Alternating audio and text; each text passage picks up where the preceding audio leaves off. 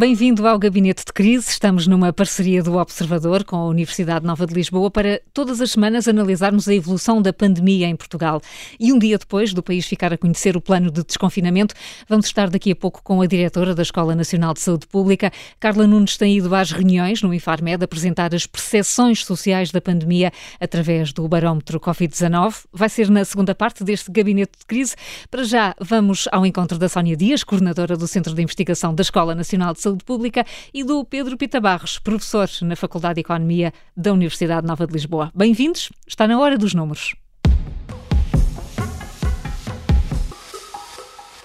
A Sónia e o Pedro escolhem o número da semana. Sónia, comecemos por si. Boa tarde, qual é o seu número? Boa tarde, Carlos. O meu número é 20 milhões, que se refere aproximadamente à verba que o Governo aprovou para a testagem em massa nas escolas.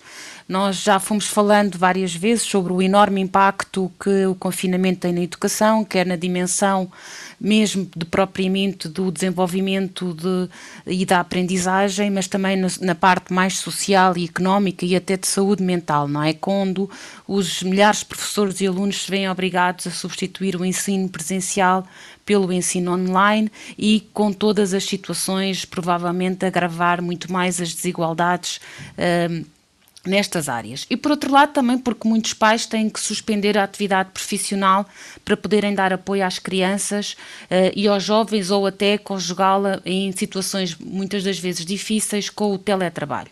E, portanto, considerando este impacto significativo que o fecho das escolas teve, e tendo sido expectável que a reabertura das escolas fosse uma das primeiras medidas incluídas neste tal plano de desconfinamento, era imperativo que se começassem a ser pensadas e operacionalizadas medidas concretas para a preparação e para o robustecimento desta dimensão vital para nesta fase de desconfinamento. E então aqui parece-me esta semana tivemos duas notícias. Uma que tem, tem ligação com o número que escolhi, que tem a ver com a testagem massiva nas escolas e que vai abranger uh, cerca de, pelo menos numa primeira fase, 500 mil pessoas, incluindo professores e funcionários não docentes, e por outra também a estratégia de uh, colocar os profissionais uh, já incluídos nesta primeira fase do processo de vacinação. E, portanto, diria que são duas boas notícias, mas o mais premente neste momento é compreender como é que estas estratégias serão operacionalizadas no terreno e deixarei esta parte para desenvolver eh, no comentário da semana, já ligado com o plano de desconfinamento que foi apresentado ontem. E que é inevitável olharmos para ele. Pedro, que número é que escolheu, também já relacionado com o plano de desconfinamento? O meu número da semana é o número 5 que são as primeiras cinco gotas do conta-gotas de retomar a normalidade, que foi anunciado pelo Primeiro-Ministro. Eh, e as quatro gotas óbvias são o 15 de março, o 5 de abril, que é a segunda-feira de Páscoa, o 19 de abril e o 3 de maio. Mas há uma data que não figura aqui, eh, e que eu vou colocá-la talvez a 13 de abril, que será uma semana e pouco depois da Páscoa, e que será quando nós vamos ver se tudo correu bem na Páscoa ou não. E, portanto, nós vamos ter estes cinco momentos essenciais para perceber eh, se este gradualismo de reabertura está a funcionar ou não. É claro que há uma grande preocupação com que possam ser contactos que criem uma quarta vaga e, portanto, temos este gradualismo. Mas também é curioso ver que na comunicação de ontem, nesta comunicação destas gotas, foi introduzida uma novidade pelo Primeiro-Ministro. Apresentou um mapa colorido, um quadro colorido dos dois critérios essenciais. Uh, o primeiro é se a infecção estiver a crescer muito rapidamente, medida pelo R, vamos ter que parar. Se a infecção estiver em níveis muito elevados, medida pelo critério de novos casos nas últimas duas semanas, é também preciso parar. Os dois critérios não são totalmente independentes, porque é evidente que se tivermos muitos contágios, vamos ter muitos casos. Eh, mas acaba por dar, eh, num mapa colorido que já está a ser objeto até de vários memes de, de internet, eh, uma forma simples de percebermos como é que estamos a andar. Vale a pena pensar as pessoas que vamos sempre estar a oscilar entre o vermelho e o verde. Aqueles laranjas, dada a ligação entre os dois indicadores, nunca vão ser muito possíveis. Sempre que se entrar num laranja, rapidamente vamos cair no vermelho. E, portanto, nós temos ali um guia, vamos ver como é que corre estas, como é que vamos percorrer estas gotas de retomar a, a nossa normalidade possível. Então vamos marcar ali no calendário dia 13 de abril para fazermos um balanço mais certo da, da Páscoa. Estamos inevitavelmente a olhar para o plano de desconfinamento. A Páscoa continua a ser apontada como esse tal ponto sensível do calendário, mas fica dado o sinal claro em relação ao ensino. É preciso voltar a abrir as portas das escolas. Uh, Sónia, vamos então para aí. Uh, Parece-lhe bem? Uh, de que forma é que olha para, para esta decisão assumida e política do governo de começar por desconfinar precisamente a partir do ensino? Eh, sim, isso já estava de alguma maneira previsto, não é? Portanto, Muito talvez tenha exatamente, Sim. talvez tenha sido até a menor novidade. Um, e, e eu, eu, talvez até num, de uma forma mais global, eu diria que o país atravessa tantas dificuldades tão fortes e complexas a tantos níveis que diria que era de prever que qualquer plano seria sempre visto por uns como bastante otimista e que deveria ter sido ainda mais cauteloso, e por outro lado, por outros como um plano demasiado gradual e que coloca grandes desafios na área social e económica, não é? E, portanto, diria que teríamos sempre estas, inevitavelmente, estas duas partes. Eu diria que é um plano que incorpora a ideia da monitorização da evolução epidémica, como o, Pedro estava a referir, e que há várias medidas que, no fundo, vão sendo implementadas consoante critérios, e esses critérios vão servir também, de alguma maneira, para se decidir a manutenção, maior abertura ou recuo nas medidas, que são pontos positivos. Agora, estou também de acordo que provavelmente vai ser necessário incorporar outros indicadores mais associados à medição do impacto em termos da pressão dos serviços de saúde, uh, que não foram mencionados, mas que seguramente vão estar uh, também a ser analisados. Uh, mas eu diria que há um pilar que será muitíssimo relevante neste desconfinamento e que, na verdade, muito pouca informação foi dada e que provavelmente teremos novidades acerca disso num futuro próximo. E que tem a ver com as estruturas e a operacionalização das estratégias de resposta à pandemia não é? Portanto, o que, o que nós precisamos também de ver é como é que vai ser possível garantir uma monitorização rigorosa e fina, as questões da testagem, dos rastreios, a realização dos inquéritos eh, epidemiológicos atempadamente e, portanto, como é que as estruturas vão ser capazes de dar resposta às necessidades que a evolução dos casos vão ter e sabemos que a mobilidade associada a este desconfinamento trará, com toda a certeza, mais uh, infecção. E, por outro lado, lado, uh, penso que aqui, não no detalhe para o conhecimento geral de toda a população, mas é importante que a sociedade tenha a segurança de que as estruturas estão de facto preparadas e que a sua operacionalização no terreno esteja a ser conhecida e a trabalhada com as estruturas que devem ser envolvidas e implementadas atempadamente. E dou apenas o exemplo de que se fala tanto da testagem massiva nas escolas e que foi anunciada, mas de facto ainda há muito pouca informação de como e quando irá fun funcionar e tanto consegui compreender, por exemplo, na medida em que o pré-escolar e o primeiro ciclo abrem já na segunda-feira, será difícil de garantir eh, a estes níveis a testagem dos profissionais antes da sua abertura, que seria de facto o mais desejável, não é? Uh, e portanto, há outros pontos, mas daria agora também se calhar a palavra ao Pedro para um comentário mais geral. E vamos a isso, Pedro. Estamos perante um plano demasiado otimista ou suficientemente prudente? É que eles conseguiram ter um equilíbrio entre as várias pressões extremas de abrir tudo ou não abrir nada, de, que continuam a existir. Um, mais do que o ritmo, e o ritmo não me parece despropositado à partida, mais do que o ritmo, o que, a única coisa que me deixa uma certa preocupação ainda é nós não sabermos de forma muito clara o que é que acontece se não correr como está ali previsto. Eh, Porque quando se diz que se isto que não correr tão bem assim e entrarmos no, no tal quadradinho vermelho do quadro colorido que falávamos, um, o que é que diz-se que vai ter que preciso fazer qualquer coisa? Ora, nós devíamos já saber hoje, se entrarmos no vermelho, o que é que acontece. Não só para ter alguma confiança no que vai acontecer, mas também para ter alguma preparação. Eh, e não é a mesma coisa estar a entrar no vermelho e dizer vamos agora gastar mais uma semana a pensar quais são as medidas que adotamos num novo Conselho de Ministros. Era importante que soubéssemos o que é que se passa no quadrado vermelho se lá chegarmos. De certa forma, o plano que nós temos é um plano para a zona verde da, da, do tal quadrado. Portanto, se isto tudo correr bem e correr como previsto, temos aqui o nosso mapa até, a, até maio. Mas eu acho que era importante sabermos se, se correr mal, qual é o mapa que vamos ter que adotar. O que é que vai ter que fechar mesmo? Se, ou se está condicional a termos informação que tem que ser recolhida e então recolhemos essa informação. Se quer dizer, se entrarmos no vermelho, voltamos ao que, tínhamos, ao que fizemos agora em fevereiro, um, ou não. Ou se entramos no vermelho e descobrirmos que é sobretudo uh, uma questão de, digamos, restauração, fechamos a restauração, ou se for uma questão de espaços comerciais, fechamos espaços comerciais, sem termos um, um pouco o que eu tenho às vezes chamado aqui planos contingentes, uh, só aquele mapa colorido está de alguma forma incompleta. Para além disso, o, o plano uh, que está apresentado tem uma característica interessante, que, aliás, tem uma, uma companhia, diga mais uma característica, uma companhia interessante, ao que me parece interessante e que tem sido e que foi apresentada de forma muito discreta, que foi a criação de um grupo dedicado a apoiar o governo na comunicação ligada aos comportamentos das pessoas. Na verdade, eu não acho que o trabalho relevante seja o de definir o que é que é comunicação por si, no sentido em que nós o entendemos. Mas nós temos que pensar como é que a própria comunicação vai induzir decisões e não apenas passar informação. E a impressão que o primeiro sinal de nós vimos alguma mudança disso, já mesmo ontem, foi quando o Primeiro-Ministro falou em reabertura progressiva e não falou em desconfinamento. Porque reabertura progressiva dá logo uma ideia de isto vai ser devagarinho. Se ele falasse em desconfinamento, o pessoal pensava todo, está na altura de sair para a rua, não é? E, portanto, às mesmo, vezes as mesmo palavras. Mesmo que, que, o desconfinamento ou a reabertura sejam em mês e meio. Mesmo que seja mês e mesmo.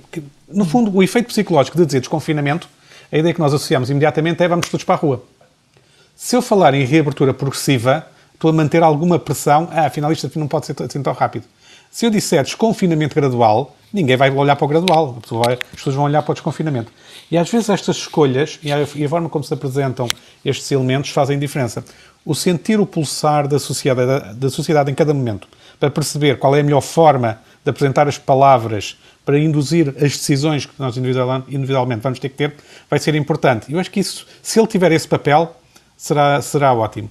Agora, se nós quisermos ser mesmo ambiciosos, na verdade, isto é sempre para as pessoas insatisfeitas, não é? Falta ainda um outro grupo eh, adicional. Isso seria até um grupo mais técnico, eh, muito mais ligado à biologia do vírus e, sobretudo, às propriedades dos testes e à forma de organizar os testes e de fazer fluir a informação em tempo real. No fundo, temos um, um misto de biologia e data science aqui juntos a fazer aquilo que, que a Sónia estava a, a sugerir, que era temos que ter uma estratégia de testes e, sobretudo, temos que depois pôr a informação dessa estratégia de testes a fluir para nós tomarmos decisões. Uhum. Nunca estamos satisfeitos, e... queremos sempre um grupo mais. Há sempre, há sempre alguém eh, que precisa de, de saber mais e de ter mais condições para, para a segurança. Inevitavelmente vamos continuar a olhar para este calendário do desconfinamento e também a pensar nisso temos mitos e alertas.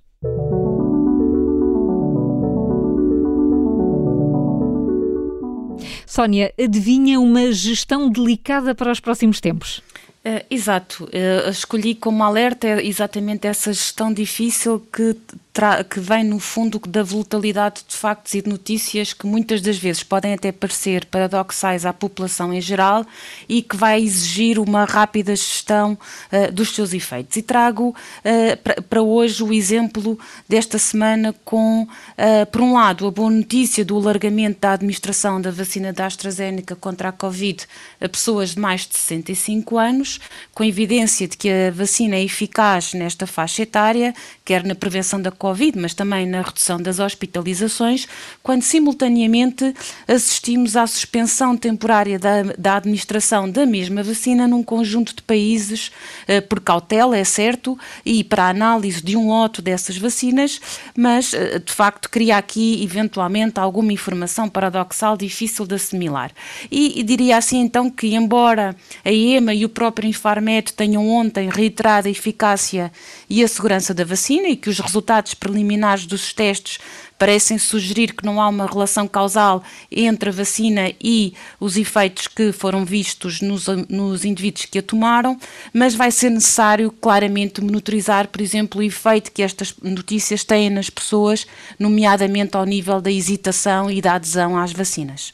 Esse alerta aqui fica. Pedro, quero deixar também eh, um apelo à paciência. Vai ser preciso mesmo ter muita paciência? Exato, esse é o meu eh, alerta desta semana. Vai ser preciso ter muita paciência e vamos todos precisar ter muita paciência.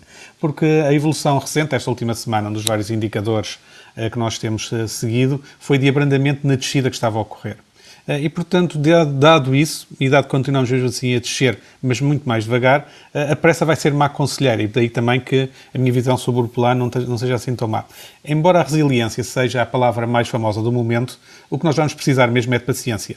vamos ter que, nós, cidadãos, vamos ter que manter muitas das precauções, incluindo a não entrarmos em atividades sociais que possam criar o potencial para uma nova vaga da pandemia que ninguém quer. Vamos precisar de paciência das atividades mais afetadas uh, por, esta pandemia para que não sejam obrigadas a fechar novamente e vimos que alguma da insatisfação com o plano de ontem foi de algumas atividades não abrirem tão rápido, mas provavelmente é melhor abrir devagar do que abrir, fechar, abrir, fechar.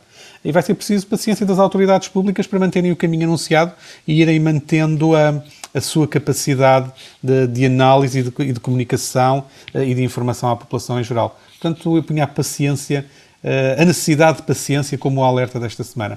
Vamos ainda ter muita paciência nas próximas semanas paciência e também capacidade de conseguir voltar atrás se for necessário. Exatamente. Uh, e ter aí um plano claro do que, é que é, o que é que é voltar atrás.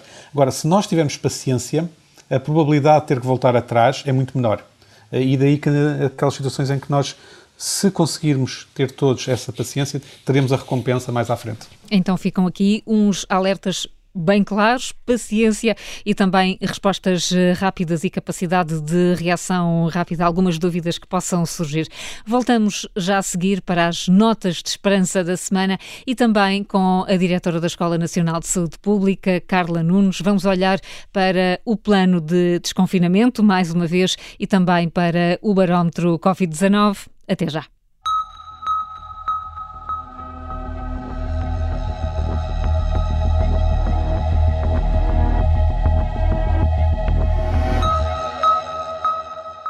Segunda parte do Gabinete de Crise, o programa que todas as semanas analisa o estado da pandemia em Portugal. Daqui a pouco vamos olhar para o que esperam os portugueses do desconfinamento através do barómetro Covid-19, elaborado pela Escola Nacional de Saúde Pública.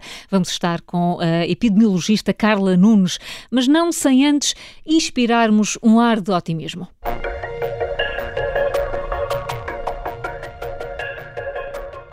São sempre as notas de esperança da semana. Pedro, quer, quer começar? Eu posso começar. Este, ano, este, este dia, a minha nota de esperança vai para o retomar das atividades escolares nas idades mais jovens, com as creches, o pré-escolar e o primeiro ciclo a retomarem as suas atividades. A importância do desenvolvimento das crianças é algo que não pode ser ignorado no meio da gestão global da pandemia e, portanto, é natural e é bom que esteja na primeira linha da anunciada reabertura progressiva, acho que foi isso o termo usado. E, portanto, aqui a minha esperança é que vamos conseguir conciliar esta abertura com a manutenção da descida dos números da pandemia. O que vai ser exigente para as escolas, que já têm alguma experiência do passado recente e que supostamente também vão ter agora maior apoio na realização dos testes, como há pouco falava a Sónia, e também vai ser muito exigente para com as famílias que não podem ver neste retomar da escola para os mais novos eh, como se, como se fosse o fim da pandemia. Portanto, vamos ter aqui algum grau de exigência, mas também alguma esperança de que vamos conseguir conciliar. Muito bem, exigência e esperança. Sónia, que, que nota é que, é que nos trouxe para esta semana? Olha, eu trouxe a nota de esperança ligada com a vacina da Janssen contra a Covid-19 e que foi a quarta vacina aprovada pelo regulador europeu. Eh, é uma boa notícia porque representa a possibilidade de ter um estoque maior de vacinas na Europa e aqui em particular em Portugal, eh, porque também estamos a prever que eh, chegue, possa já chegar em abril e uh, representará provavelmente cerca de 4,5 milhões de doses durante este ano. Uh, por outro lado, esta vacina também tem várias potenciais vantagens relativamente a outras, no sentido em que apenas requer uma toma, pode ser preservada durante três meses sem exigência das tais temperaturas, como, como há para outras vacinas, e parece ser eficaz uh, com novas variantes em circulação. E, portanto, é assim uma nota de esperança para que o efeito da vacinação no caminho da imunidade de grupo se faça mais rápido e, principalmente, no momento em que assistimos a vários precalços uh, que podem e que provavelmente irão acontecer ao nível da, das vacinas e do, dos programas programas de vacinação. Vacinas e escolas, duas notas de esperança registadas esta semana, quando ainda é inevitável continuarmos a digerir o plano de desconfinamento do país, que foi anunciado ontem pelo Primeiro-Ministro. A nossa convidada desta semana tem ido regularmente às reuniões do Infarmed apresentar o barómetro Covid-19. Este trabalho começou logo no início da pandemia e tem medido o comportamento dos portugueses no último ano. Carla Nunes, diretora da Escola Nacional de Saúde Pública, muito boa tarde e muito bem-vinda. Muito obrigada, muito boa tarde a todos e é um prazer estar aqui. Obrigada pelo convite. Carla Nunes, este, este plano de desconfinamento que ficámos a conhecer eh, responde de alguma forma àquilo que têm sido as preocupações do momento dos portugueses? Como é que aprecia? sim, eu penso que sim. Penso que, que das, enfim, tem havido uma pressão muito grande dos vários setores que são obviamente envolvidos no confinamento e no desconfinamento. Este plano concreto que foi agora lançado tinha como o primeiro grande objetivo e que a própria, enfim, sociedade já esperava e ansiava e pressionava-se, portanto, a parte da, da abertura da, das escolas, e é esse o primeiro o primeiro passo que, que está a ser feito. É um plano muito faseado, mas que contempla a abertura de, enfim, de, de, dos diversos setores já, já todos, no fundo, têm aqui uma nota de esperança e uma, pelo menos uma ideia e uma data de que se tudo correr uh, conforme está planeado e se não houver mais nenhum, nenhum atropelo aqui no, no processo, Portanto, já todos poderão ver quando é que começam as suas próprias uh, atividades, digamos assim, os seus próprios setores a serem, a serem, a serem libertados, digamos uhum. assim. Portanto, eu penso que sim, que cumpre uh, o, que, o, o que tem sido, uh, enfim, previsto e pedido uhum. até pelas próprias pessoas, sendo obviamente um, um processo muito demorado e que, e que, irá, e que irá ainda demorar muito tempo a estabilizar ou, ou, dar oportunidade a todos os setores, digamos assim. Mas eh, pelo menos há essa ideia da previsibilidade, o calendário, certo. o que pode acontecer quando tudo, quando tudo, ou se tudo uh, correr bem e quando tudo correr bem. Temos esta questão das escolas e ela uh, tem sido de facto essencial. Uh, a percepção sobre a abertura ou o encerramento tem, das escolas tem, tem variado muito ao longo deste ano de pandemia. sentimos a pressão para o encerramento em março do ano passado, sentiu-se a mesma pressão em janeiro e os próprios os pais anteciparam um pouco aquilo que depois uh, foi a decisão política. Uh, o, os números mais recentes do barómetro que tem uh, já revelam essa vontade de abertura das escolas? Já é uma necessidade? Nós, o, o, barómetro vai tendo perguntas que vão sendo alteradas ao longo do tempo, consoante fazem ou não sentido ao uhum. longo da pandemia. Portanto, algumas, digamos, componentes não foram avaliadas durante o tempo todo, não fazia sentido quando o período da escola está aberto perguntar o que é que acha da abertura das escolas. Portanto, as perguntas vão sendo alteradas. No entanto, na última quinzena, e já é a 25 quinzena uh, do barómetro, portanto é mais uh, de um ano e começou logo uh, no, no início, portanto na última quinzena nós tínhamos perguntas muito específicas sobre o que é que considera o nível de adequação, por exemplo, da reabertura das creches, do ensino, eh, do ensino ao nível do pré-primário e jardim de infância e depois ao nível do 11º, 12º, eh, do 12º ano. E, e, portanto, dados muito recentes, esta quinzena acabou na sexta-feira passada, e sobre a reabertura em específico das creches, nós tínhamos 50% das pessoas a dizerem adequadas e 9,4% a dizer muito adequadas. Significa que temos aqui cerca de 60% das pessoas a dizerem muito adequadas e pouco uh, e adequadas e 40% então na outra parte do pouco ou nada adequadas. Portanto, 60% a dizer que sim que é adequado o, o, o valor de a abertura das creches e este valor, enfim, com um pouco mais dá 65% para o jardim de infância e pré-primários e depois, por exemplo, para o 12º ano já é um valor superior uh, de 11 e 12 ano, isto tem a ver com uma questão muito específica, que são os exames de, de acesso à faculdade, esta, esta pergunta específica sobre o 11 e 12 uh, na soma do muito adequadas com adequadas, a dizer já quase 80%. Portanto, até há aqui uma expectativa maior, se assim quiser, em relação ao 11 e ao 12, que são anos muito, muito específicos, porque.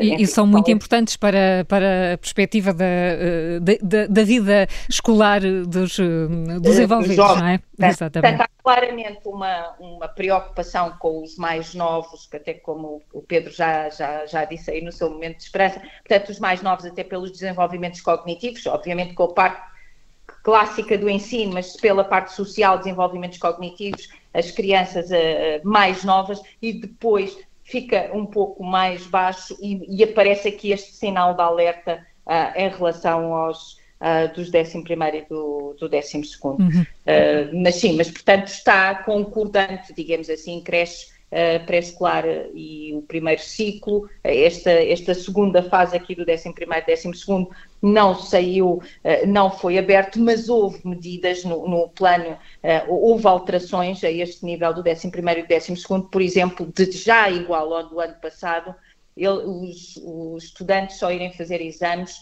sobre as disciplinas que efetivamente necessitam para entrar na, na faculdade. Hum. Uh, por exemplo, e, portanto, já há uma adaptação para, ou seja, já há uma atenção a, esta faixa etária e a este, este problema específico do 11 e do 12 Também aí já houve uma medida de adequação a, a alguma diferença e que também é igual às condições do ano passado, que também é algo importante em termos de, de oportunidades para estes jovens que, que, entram uh, este ano na faculdade. Estão a tentar concorrer à tal questão da previsibilidade, pelo menos. Carla Nunes, o, o barómetro uh, mede também a fadiga das medidas. Há um momento em que as, ordens, em que, as ordens de confinamento deixam de funcionar porque há só um enorme cansaço da população. Uh, há um momento em que, em que e oscila, obviamente, em que as pessoas estão ou não disponíveis para, para, um, para, para aceitar medidas. De uma forma geral, e isso tem variado, enquanto no início, o início, aqui o nosso barómetro começa a 26 de março do ano passado, nós tínhamos adequações de, de medidas de 11% muito adequadas, 64% adequadas, portanto estamos aqui à volta dos 75% no momento, que eu chamo um momento de, eh, de pânico dos caixões espanhóis e italianos na nossa televisão, portanto houve aqui uma forte, eh, consideraram fortemente as medidas adequadas, houve aqui fases no verão em que os comportamentos uh, mudaram. E para lhe dizer agora, neste momento, já tivemos muito mais, mais baixos, mas neste momento nós temos 46% das pessoas a dizerem que consideram as medidas adequadas, uh, não, desculpe, 65% mais, uh, adequadas, mais 8,2% de desadequadas, portanto estamos à volta dos 65% das pessoas a dizerem, no, muito adequadas, adequadas, a dizerem que até concordam com estas medidas. Um, que, portanto, com a adequação das medidas a, a, a ao combate à Covid. Portanto, mas tem havido realmente muitas oscilações. Houve ali no, no verão uh, um comportamento distinto, mas sempre que acontecem uh, momentos de crise, digamos assim, momentos em que os números pioram, as pessoas uh, o, o, comportamento das pessoas, ou que as pessoas percepcionam, não é? Não, não, uma coisa é a percepção, outra coisa a seguir é, é o comportamento, mas enfim, a percepção das pessoas nos momentos de crise aproxima-se uh, do governo, nos momentos de, de, em que os valores estão melhores, afasta-se um pouco Uh, e querem mais liberdade e querem mais uh, uh, do, que, do que estar do, do que, está, do que estar fechado em casa nas reuniões do Infarmed fala-se muito da imagem da mola e também aqui nas, nas vontades parece que há, há, há essa oscilação. A Sónia Dias, estávamos aqui a falar do medo do início da pandemia, desse medo podemos passar também para uma banalização quer dos números, quer das medidas, quer até da própria figura do estado de emergência? Sim, esse é um dos riscos também até muitas das vezes associado uh, à questão da comunicação muito baseada no pânico, etc., que funciona muito bem numa primeira fase, mas que depois sabemos que é muito rápido a, a passagem para a tal fadiga, não é? Aqui, uh, nesse sentido, é importante de facto ir compreendendo como é que a sociedade está a percepcionar e aderir uh, às medidas das, das, das das fases da pandemia e, e, e, das medidas que vão ser necessárias adotar no futuro, e até é muito interessante perceber como é que isto vai sendo feito desagregando por diferentes grupos populacionais, porque nós também temos até conversado bastante sobre isso. Na verdade, muitas das vezes aquilo que é necessário uh, comunicar e, e, e adaptar uh, aos diferentes grupos populacionais uh, é muito diferente. E a questão do pânico também, nós continuamos neste momento a ter pessoas que têm um pânico muito grande, que nem sequer em situações de necessidade uh, de outras necessidades de saúde uh, decidem recorrer, por exemplo, aos serviços de saúde ou até aos serviços de urgência. Quando depois temos no outro, no outro lado grupos que se juntam e, portanto, é necessário de facto perceber que a sociedade não é um todo e que as necessidades são muito diferentes de grupos para grupos, não é? Portanto, essa monitorização é de facto importante e pode ser um, um, um auxílio um, necessário para a gestão também da própria pandemia. E como, e como até fomos eh, percebendo, eh, encontramos necessidades diferentes nesta altura, até sobre a questão das escolas, as posições até se dividem, apesar de haver uma maioria disponível eh, para que as escolas comecem a abrir. Pedro, é importante que as medidas, as medidas que ficámos ontem a conhecer, casem também com a percepção e a disponibilidade da população? É, é, é, fundamental. Nós, neste momento, já aprendemos ao final deste ano que não há aqui eh, automatismos ou, ou mecânicas eh, que seja fácil dizer, puxamos do lado e isto acontece. Portanto, tudo decorre de como é que nós vamos interagindo e nos vamos eh, mexendo em sociedade com, com as regras que temos, com, com os comportamentos que decidimos ter, com o que nos permitem ou não permitem fazer. Agora, a ideia de que nós podemos começar a reconquistar alguma normalidade e alguma liberdade mesmo uh, é importante e é importante que isso vá de, de mão dada com uma, com uma responsabilidade. Uh, e, essa, e o avaliar de que medida é que isso está a acontecer é, muito, é, é, é crucial e tem, é preciso alguns barómetros como este que, que a Carla tem, uh, tem, tem falado de conseguimos acompanhar e sobretudo pensarmos que não estamos a chegar ao fim ainda, ainda temos algum tempo uh, e temos que continuar com comportamentos, com a reabertura de alguma parte da economia e da sociedade, e aqui as escolas não é uma questão de economia, é uma questão de, de sociedade de futuro, com o reabrir, com o continuar o esforço de, de, vacinação para reabrir também algumas atividades à população mais idosa, começar a ter outras atividades mais para a frente, uh, temos um caminho de, ainda longo mesmo assim, não é? Hum, e, e, por isso pedia paciência há pouco na primeira parte do, do, do, gabinete de crise. Carla Nunes, eh, ficámos na lógica e no seguimento daquilo que está a dizer o Pedro Pita Barros. Ontem ficámos a saber que o governo criou uma task force que vai ajudar a comunicar as medidas e a passar a mensagem de uma forma mais eficaz. Eh, essa task force ainda vem a tempo, na sua opinião? Ah, enfim, todos, todos os. Ainda vem muito a tempo porque todos os processos são. Uh, isto está longe de terminar, nós temos que aprender durante ainda algum tempo até aos desconfinar mais progressivo e o desconfinar, tal como o Pedro estava a dizer, o, o, tem que haver uma percepção da nossa parte que nós vamos desconfinar, mas vamos desconfinar QB e há coisas que, que, são já adquiridas como nós, como por nós, como por exemplo as máscaras, o lavar as mãos, etc. Mas há muitas coisas que não estão ainda adquiridas e que se nós pensarmos que, que, que o desconfinar significa que então podemos passar a ir jantar com os nossos amigos, etc., temos um problema e vamos ter que. Portanto, no sentido de que se é útil ainda, é útil no sentido de que se deveria ter sido feito uh, mais cedo. Eu penso que tudo deveria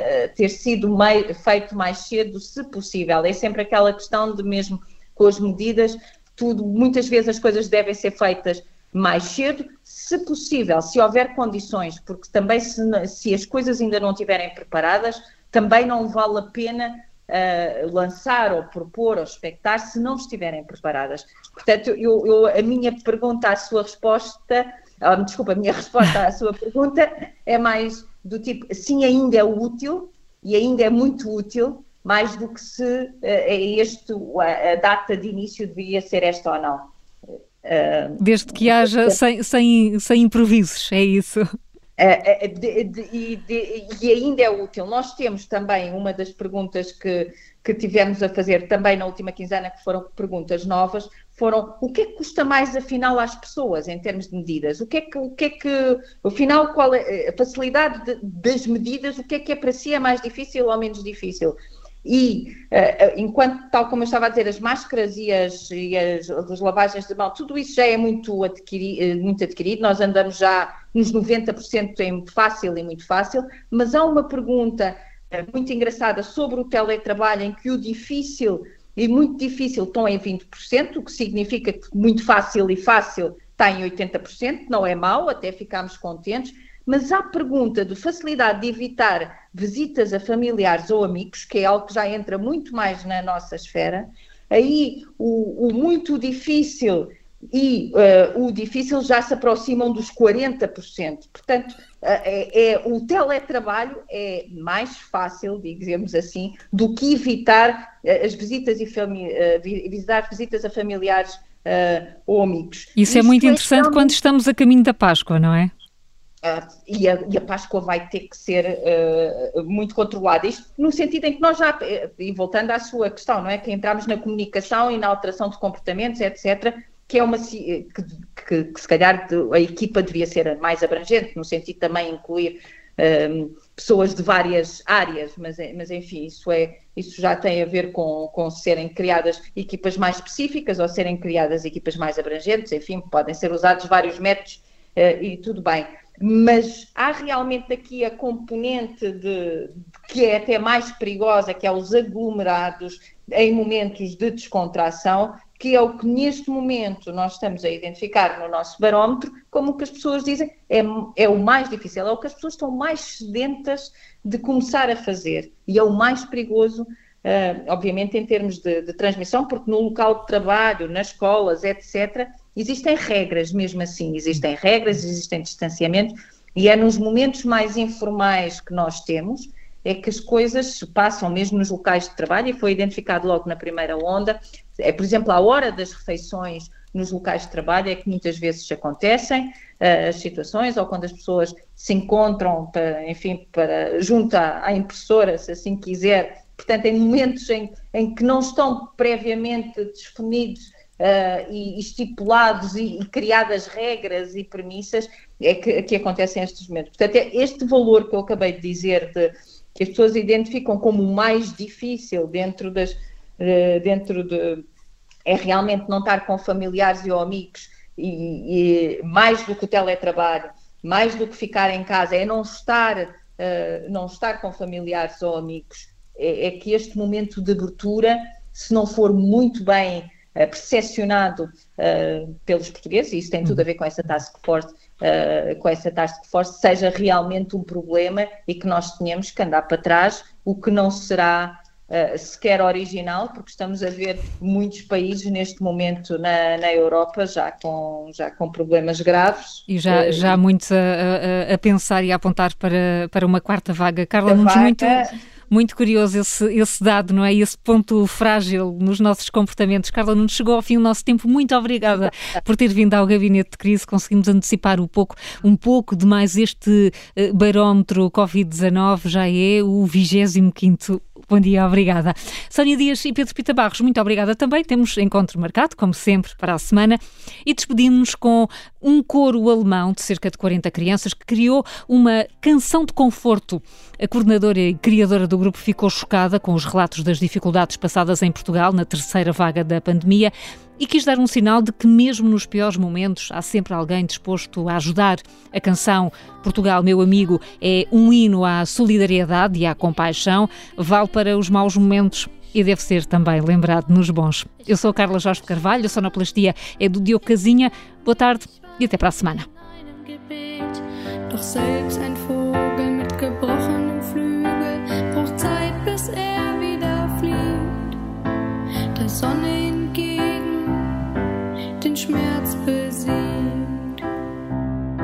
Estarei com você até você voar novamente. Ich bleibe bei dir, solange bis du wieder fliegst. Sto perto di ti, con certeza. Ich bin dir nah, ich bin da. Meu amigo, ouvi falar da tua situação de saúde. Meu amigo, meu coração dói-me porque não posso ajudar. Mas mesmo um pássaro com asas partidas que precisam tempo para recuperar,